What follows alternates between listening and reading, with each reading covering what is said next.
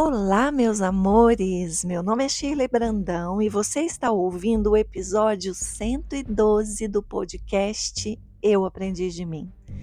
Hoje é 7 de setembro de 2023, é o dia em que se comemora a independência do Brasil. E quando eu penso nessa palavra independência, vem muito rapidamente à minha mente a palavra liberdade Ser independente tem a ver com liberdade. E aí, refletindo sobre isso nesta manhã, que para mim começou muito cedo, depois de um encontro maravilhoso que nós tivemos ontem com as meninas do Eu Pleno 16, é, eu acordei bem cedo e vendo o dia amanhecer e apreciando toda essa beleza, pensando no significado da liberdade veio para mim muito forte a questão de apegos. E eu já falei tanto aqui sobre isso no Caminho de Chante, o meu livro, eu falo também sobre o meu desejo de me desapegar, mesmo sem ter tanta consciência na época sobre a importância de se desapegar, de se tornar uma pessoa desapegada. E eu acredito que o desapego tem a ver com a liberdade quando a gente quando a gente se libera dessa necessidade, sabe, não é só de apegos materiais que eu me refiro aqui, mas de apegos, apegos em relação a pessoas, em relação a crenças enraizadas que às vezes a gente sustenta, não questiona e vai construindo ali a nossa vida sem perceber, nos escravizando a tudo isso. Então, Falando em apego, eu, o tema desse podcast tem a ver hoje, né, que eu quero falar com vocês, tem a ver com, com as cinco linguagens de amor. Essas cinco linguagens, elas estão no livro de Gary Chapman, que chama As Cinco Linguagens do Amor. E se você não conhece, a primeira linguagem de amor que ele descreve são palavras de afirmação. Depois, tempo de qualidade, não na ordem, tá? Não, não tem uma ordem da mais importante para menos importante. Todas são importantes. Mas no livro está assim: a primeira é palavras de afirmação, a segunda, tempo de qualidade, a terceira, presentes, a quarta, atos de serviço e a quinta, toque físico. Eu acredito que todos nós expressamos essas cinco linguagens de amor. Tem, ou temos o potencial de expressar. Mas, por exemplo, algumas pessoas não gostam de toque físico. Às vezes tem até um certo pavor de toque físico. Mas ele é importante e é uma expressão de amor.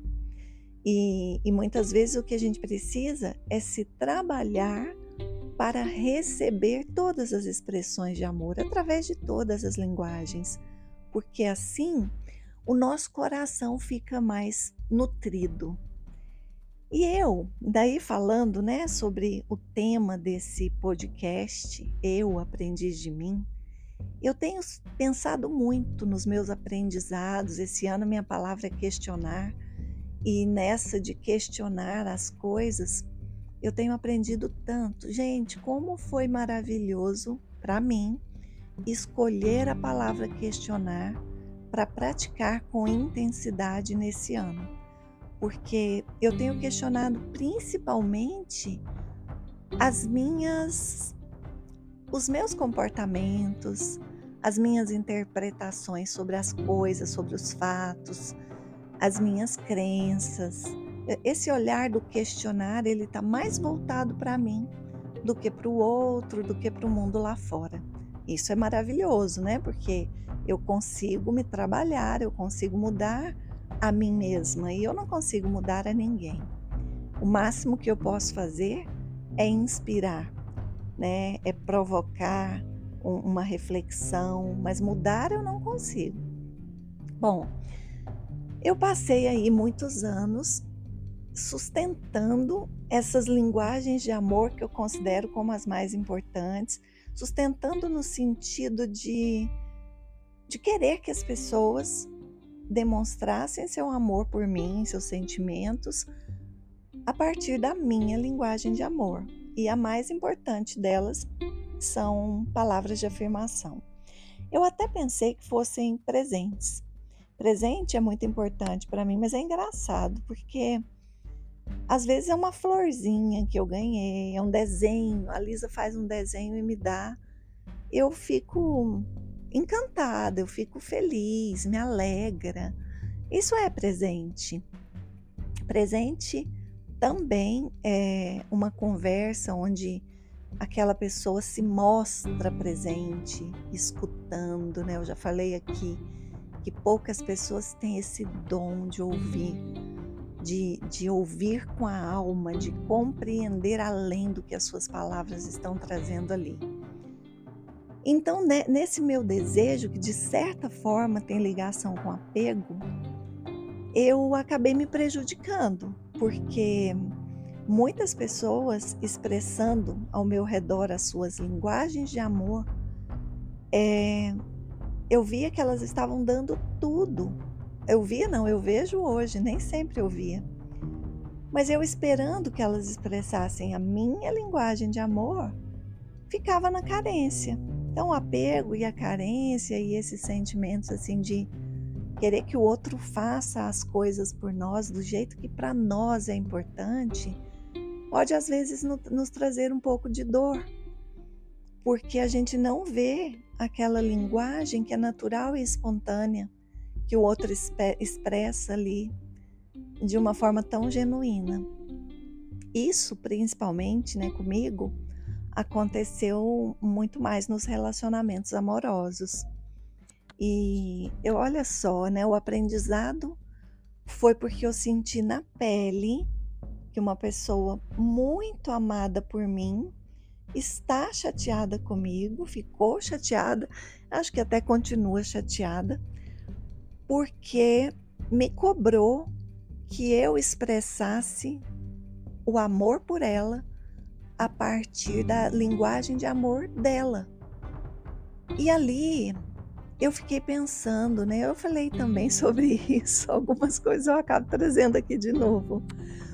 Mas se eu me concentrar em atender à expectativa daquela pessoa que espera que eu expresse o meu amor por ela do jeito que é importante para ela, eu posso diminuir ou tirar a intensidade desse amor que eu sinto, que é tão verdadeiro, que é tão forte, porque eu tiro o foco daquilo que é natural para mim. E eu preciso ficar atenta a como aquela pessoa quer que eu haja com ela para que ela se sinta amada. Então eu vou é, entregar menos do que ela, do, do que eu posso e que tem a ver com a grandeza desse amor que eu sinto. Refletindo sobre isso e vendo, né, percebendo assim o quanto ela ficou chateada, eu fiquei me imaginando me moldando para amar essa pessoa, para expressar, porque amar é algo inquestionável. Eu amo profundamente. Mas para expressar esse amor do jeito que para ela é importante, eu posso me trabalhar, como faço muitas vezes isso. Eu posso sim procurar ficar mais atenta para identificar aquilo que vai deixar essa pessoa bem ou vai fazê-la se sentir amada. Mas eu não posso deixar de expressar o meu amor, esse amor espontâneo, dessa maneira genuína que eu tenho. E sempre que eu me vejo desafiada a expressar o meu amor com base na linguagem do outro, eu fico limitada. Essa, esse amor, ele, ele parece que ele esse amor que eu sinto, ele começa a ser formatado para caber dentro de um contexto que vem atender a necessidade de alguém, seja por carência, seja por, sei lá, não importa pelo que, não cabe aqui um julgamento sobre as motivações que fazem com que o outro queira se sentir amado de determinada maneira. Mas analisando sobre isso, eu fui pensando no meu relacionamento né? Hoje eu tô completando quase nove meses de namoro e lá no início o meu desafio e que eu até pensei que pudesse não dar certo foi justamente pelo choque na linguagem de amor. Enquanto para mim palavras e presentes são as primeiras linguagens de amor, para o meu namorado são as últimas. Enquanto para ele toque físico e atos de serviço são as primeiras linguagens de amor, para mim são as últimas. Mas são importantes também. E aí fiquei apegada, que eu queria que ele falasse mais dos seus sentimentos, que ele demonstrasse mais, sabe, com pequenos gestos que para mim representam presentes, para que eu sentisse que ele realmente me ama. E deixei de perceber a expressão de linguagem de amor dele. Atos de serviço e toque físico é muito forte para ele. E é engraçado porque quando eu comecei a observar a expressão do amor dele a partir da linguagem que é natural, que é espontânea nele, eu comecei a identificar que atos de serviço também são presentes e que tem certas coisas que Ai, não sei se eu tô com, eu tô com tanta coisa aqui querendo dividir com vocês que eu acho que eu tô o leque concreto começando a brigar, mas deixa eu ver se eu consigo me organizar. Como esse é, podcast não tem a pretensão de edição, porque eu gosto muito de vida real e às vezes a gente se perde na vida real, às vezes a gente tropeça nas palavras, as ideias brigam internamente mas eu quero muito é, que esse episódio, que você, ao ouvir, sinta como se a gente estivesse batendo um papo, como, como uma seguidora disse esses dias, a Patrícia. Nesses dias eu não lembrei o nome dela, mas agora eu lembro. A Patrícia falou, né, Chile, é como se eu estivesse sentada num banco de uma praça conversando com você. E no banco da praça a gente para, reflete, não é assim? Então, falando sobre isso, Agora eu acho que eu já consigo organizar melhor. Resumindo, o que eu estou querendo dizer é que, de repente, eu percebi o quanto é rico me abrir para receber o amor a partir da linguagem de cada um. O quanto hoje eu me sinto mais presenteada pela vida quando eu sei identificar que o outro está demonstrando amor a partir de uma linguagem diferente da minha. E no último final de semana eu cheguei em Uberlândia e eu fui primeiramente visitar a mãe do meu namorado. Ela já está com mais de 90 anos e eu senti um carinho muito grande por ela desde o primeiro contato. E a gente sabe, né, que o a, o tempo, a expectativa de vida, ela é limitada e, e um dia ela vai embora. E eu conheci ela há pouco tempo e eu quero ter um, um pouco mais de memórias afetivas em relação a ela. Então, e graças a Deus ela está bem de saúde, mas eu queria aproveitar um pouquinho o tempo com ela e falei para ele que ia primeiro na casa dela e ia encontrar com ele lá. E lá na casa dela tem parreira, pé de jabuticaba, tem tantas frutas, tem amoras. Não, eu não sei falar todas as frutas que tem na, no pomar da casa dela. E aí eu vi que eu, eu cheguei, o, o Zé Marcos, meu namorado, tinha preparado um suco de uva, que depois que passa o tempo das uvas, eles colhem e congelam e, e aí ficam ali o ano todo tendo sucos naturais. E a gente adora né, essa alimentação saudável. E aí ele tinha preparado um suco de uva para mim. E logo observando né, essa questão da linguagem de amor, eu falei assim, eu senti na hora, falei, gente, olha que bonito, né? Eu tô chegando agora, podia só fazer sala, conversar um pouco, né?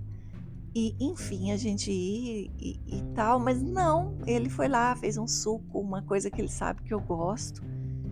E depois ele foi lá no, no jardim lá no pomar e tinha lá um pé de amora. Ele ama amoras, ama e ele cultiva umas amoras enormes na fazenda.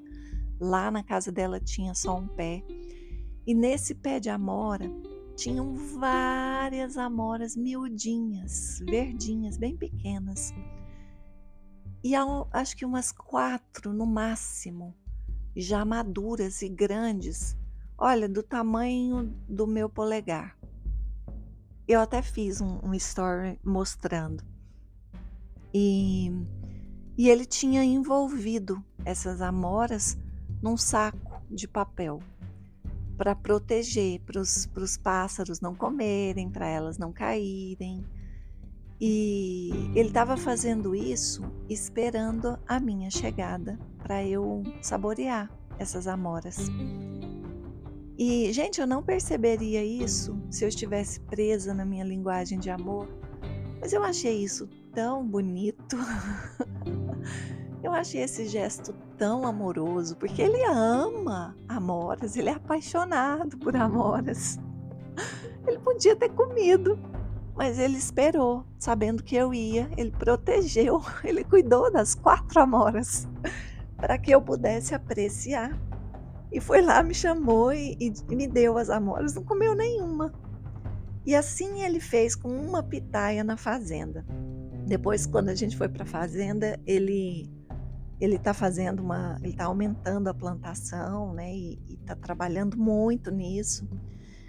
E na parte onde já tem as pitaias ali, onde tem várias, vários tipos, várias espécies de pitaias. Para quem não sabe, existem mais de 80 tipos de pitaias.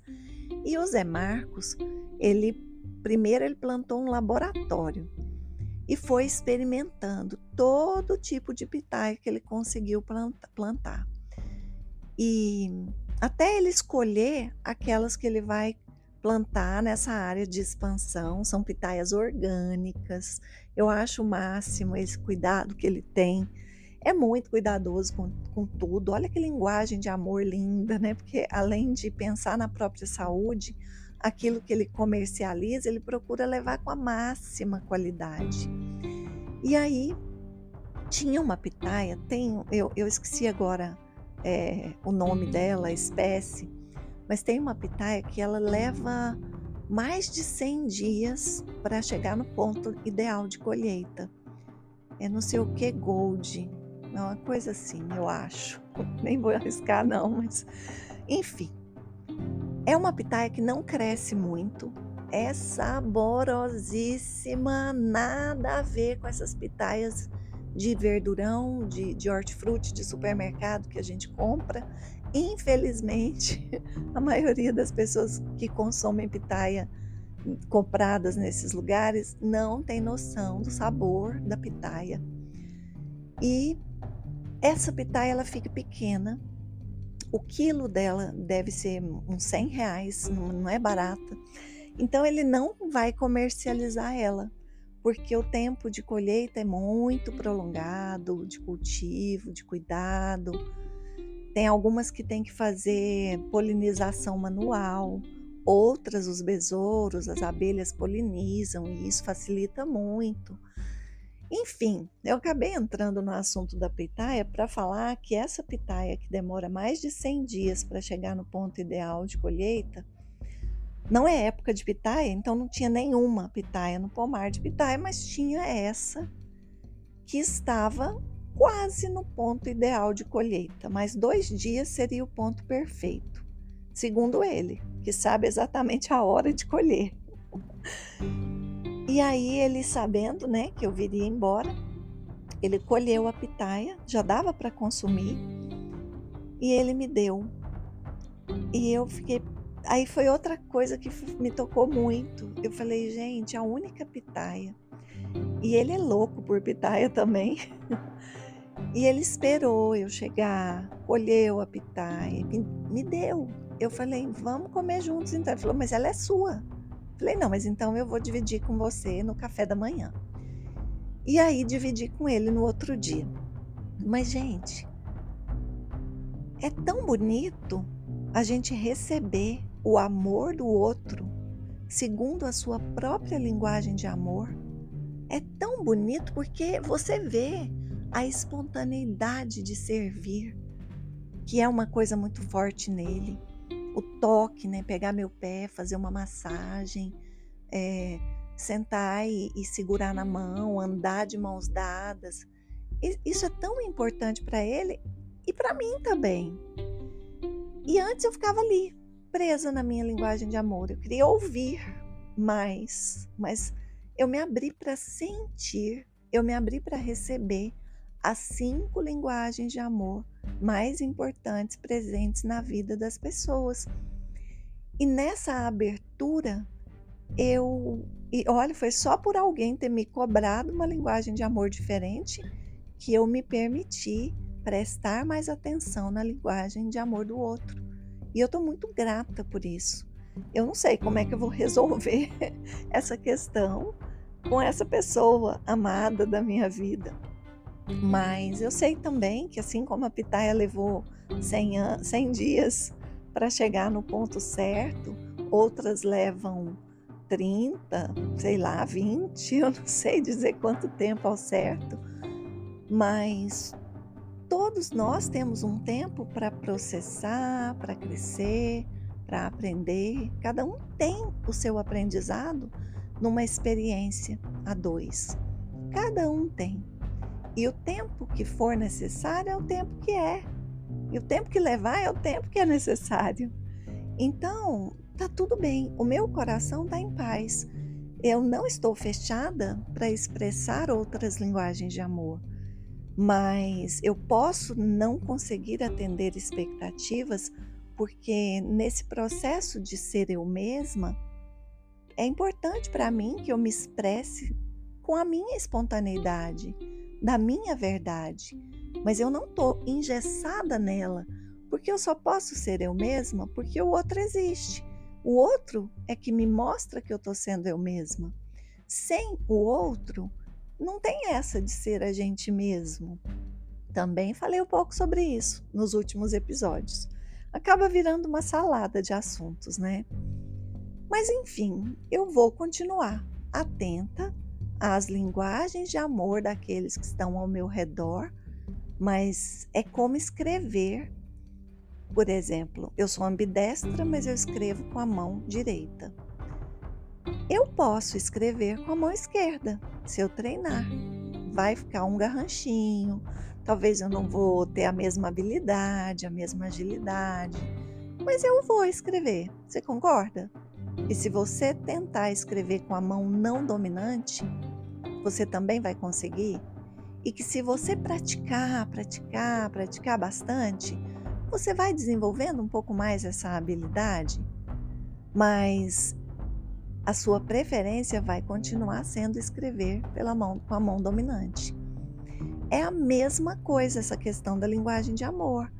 A minha mão dominante na linguagem de amor vai ser palavras de afirmação. Continua sendo palavras de afirmação. Essa é a minha mão dominante. Naturalmente, eu pego a caneta e escrevo com ela. Eu preciso pensar para poder escrever com a mão esquerda. Eu preciso também pensar um pouco para poder identificar no outro a linguagem de amor que é importante para ele. Mas eu vou deslizar, eu vou escrever torto. Vai virar um garranchinho no começo. Talvez isso não encaixe na expectativa daquela pessoa. Mas se eu continuar treinando, eu vou ficando cada vez melhor.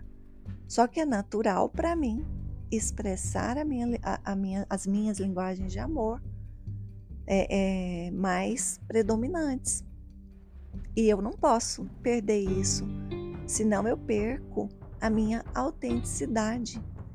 E ser autêntico é tão importante se a gente nasceu únicos, né? Se nós é, somos a imagem e semelhança do Criador, temos características semelhantes aos outros humanos ao nosso redor, passamos pelas mesmas emoções, enfim. A gente, como eu sempre digo aqui, a gente está em barcos diferentes, mas estamos no mesmo mar. Isso é o que nos torna iguais. Mas por outro lado, somos tão diferentes por essas características tão peculiares de cada um, e que isso é o que torna o som da orquestra chamada vida um som tão belo, tão maravilhoso. Então, não podemos perder a nossa autenticidade e deixar de expressar as nossas linguagens de amor predominantes. Mas podemos treinar com a mão esquerda, com a não dominante, para aprender a, a, expressar também a linguagem de amor que é importante para o outro. Já que para o meu namorado é importante toque físico, eu estou sempre fazendo um carinho nos cabelos dele. Eu sento e fico passando a mão no cabelo dele. Não fazia isso com ninguém. Eu faço massagem nos pés dele. Eu não fazia. É, é, era uma coisa que não era importante para mim, então eu não fazia. Mas eu gosto tanto de receber, e aí eu estou fazendo. Ai, gente, não tem nada melhor do que aprender com as próprias experiências. Acho que todas as relações que nós já tivemos, aquelas inclusive que terminaram de maneira desastrosas, elas também foram tão positivas para a gente poder repensar nosso comportamento, nossa entrega, nossa doação, ah, sei lá, repensar nossa vida. A gente pode, já que, né, eu falei do barco no mar, a gente pode ajustar o nosso timão, dependendo do tamanho do barco, ou mudar o, o nosso, a nossa vela, ou direcionar o nosso esforço ali ao, ao manusear o leme para uma nova direção. E, e, é lindo, né, a gente poder fazer isso. Não importa o que tenha acontecido, não importa o que a gente tenha vivido até aqui. O mais importante é a gente saber que a gente tem esse poder divino que foi nos apresentado na vida como livre-arbítrio para dentro daquilo que que nós conseguimos dentro das nossas possibilidades fazer um ajuste na rota e pegar aí uma nova direção, um novo caminho. E é isso. E eu não esqueci que eu falei que eu quero trazer para vocês exercícios para vocês expressarem as 24 forças de caráter. Eu não vou fazer uma sequência direta até terminar, eu vou intercalar com outros episódios, até porque tá perto do tempo chuvoso e é só dar uma refrescadinha, minha mente também refresca e eu começo a me sentir mais inspirada. Então, às vezes eu tenho vontade de falar sobre um assunto como esse agora e eu venho aqui e falo sobre isso. Então, tem uma, eu quero falar do que que vai entrar. Depois desse podcast, eu quero gravar uma meditação que eu fiz ela ontem no Eu Pleno, conduzi no Eu Pleno. Essa meditação é, é mais uma oração. Eu fiz para uma palestra que eu dei para o Instituto Flamboyant e eu achei que ela ficou tão bonita. E assim como eu dividi no episódio anterior a, a oração de mãe pra, de filha para mãe, a meditação de filha para mãe, que eu criei para uma pessoa que fez o meu retiro e senti que, que valeria muito a pena dividir com vocês, eu quero dividir também essa oração que eu fiz ontem no meu pleno, para que vocês possam ouvi-la e, e se inspirarem nela, porque ela é muito bonita. Então ela deve entrar nos próximos dias e logo eu começo. Pra, eu não comecei ainda porque eu quero estruturar. É, são 24 forças de caráter. Não vou esperar estruturar as 24, não, porque nessa, nessa, nesse, nessa onda aí eu surfo bem. Mas eu quero organizar como é que eu vou fazer isso para que não fiquem episódios tão longos, até porque são 24, né, para facilitar, para que vocês possam se beneficiar desse conteúdo mais rapidamente e de maneira mais prática e objetiva possível. Meus amores, Não sei se vocês sabem, mas o retiro Heal Your Life, o último desse ano, vai acontecer de 1 a 3 de dezembro. As inscrições estão abertas e esse, nesse mês de setembro é o último mês para você se inscrever pelo valor menor do primeiro lote. É, na ferramenta lá no, no, no, na plataforma do Eduz, você pode parcelar em até 12 vezes. E para quem não sabe, esse é o retiro criado pela Louise Rey, a pessoa que inspirou a grande maioria desses mestres de hoje que ensinam sobre autoconhecimento. Louise Rey é respeitada no mundo, espalhou esse método para mais de 70 países e eu tenho a honra de facilitar esse retiro, trazendo para as pessoas um conteúdo valiosíssimo, exatamente como a Louise Rey criou, sem mudar nada. É como se ela mesma estivesse ali, trazendo toda essa sabedoria que ajudou a transformar vidas de milhares e milhares de pessoas. Quem sabe não é esse o presente de Natal que a sua alma está pedindo. Outra coisa que eu quero dizer aqui é que, ai, nesse meu movimento de respeitar meus ritmos, de, sentir a hora certa para cada coisa, eu quero dizer que está bem perto de terminar toda a estruturação do livro eu ainda não sei se vou publicar por uma editora ou se vou publicar por mim mesma. O Caminho de Chante foi pela editora Hércules, uma editora que me serviu muito bem, eu sou muito grata. Mas eu estou aí ainda diante de alguns impasses, e isso são só detalhes que não impede que o livro seja lançado mas esses detalhes que faltam na, na organização final, é, eles me levam para muitas reflexões. A história que eu vou contar nesse livro não é a continuação do caminho de Chante, porque tudo bem, no caminho de Chante eu conto a minha história na personagem da Chante. Chante significa paz. Naquele momento minha alma tinha muita sede dessa paz que eu encontrei vivendo esse caminho. Hoje, no livro novo da série Eu Aprendi de Mim, eu vou contar a história da Odina. E ela também sou eu. Mas por que, que não é a continuação do caminho de Chante? Porque a Shirley, como Chante, era uma mulher.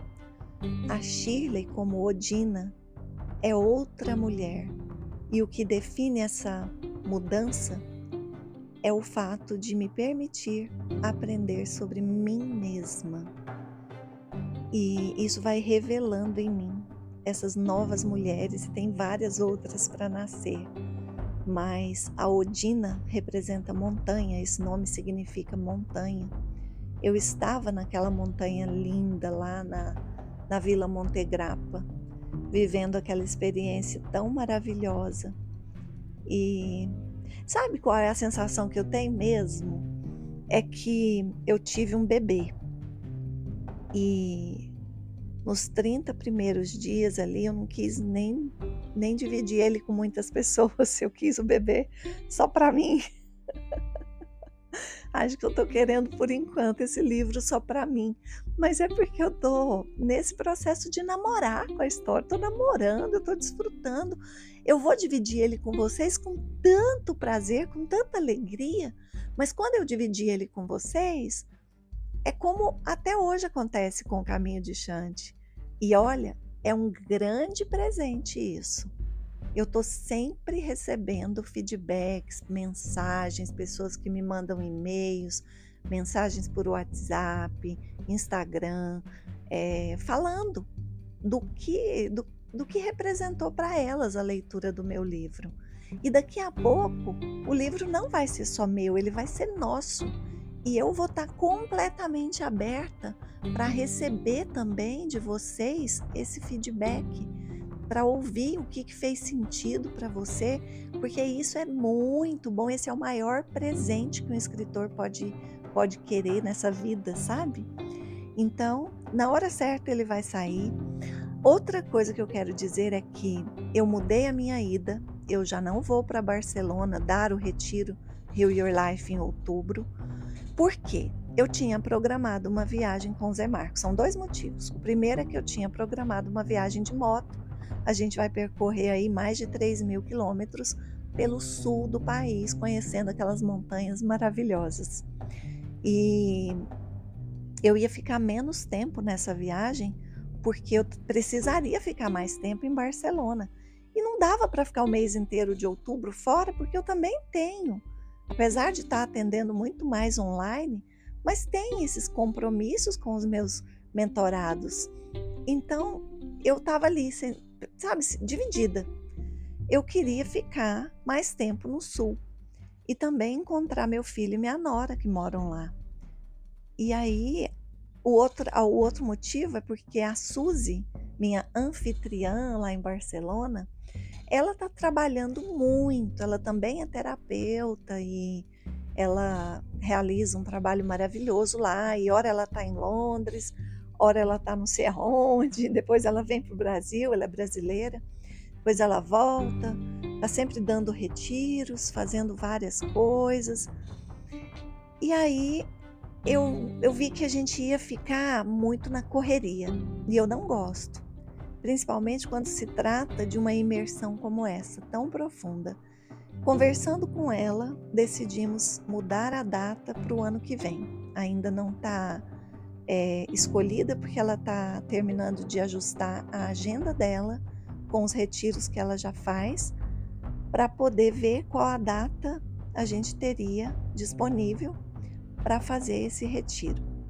Então, é, foi dado aí um, uma pausa, né? Não, não, uma pausa não. Foi prolongado a data, foi prolongada. E a mentoria para terapeutas profissionais da área de desenvolvimento humano. Eu estou nos ajustes finais. Eu, eu lembro do meu primeiro curso online que eu lancei há oito anos, chamado Rota dos Hábitos Positivos eu vivi uma imersão onde, para algumas práticas sugeridas, eu me hospedei num hotel sozinha, sem interferência de interfone, sem interferência de família, sem interferência de nada, para poder comprovar aquilo que eu queria propor. Eu tenho muito isso, sabe, de às vezes ficar ali, porque não é um produto passageiro eu estou criando uma coisa para ficar.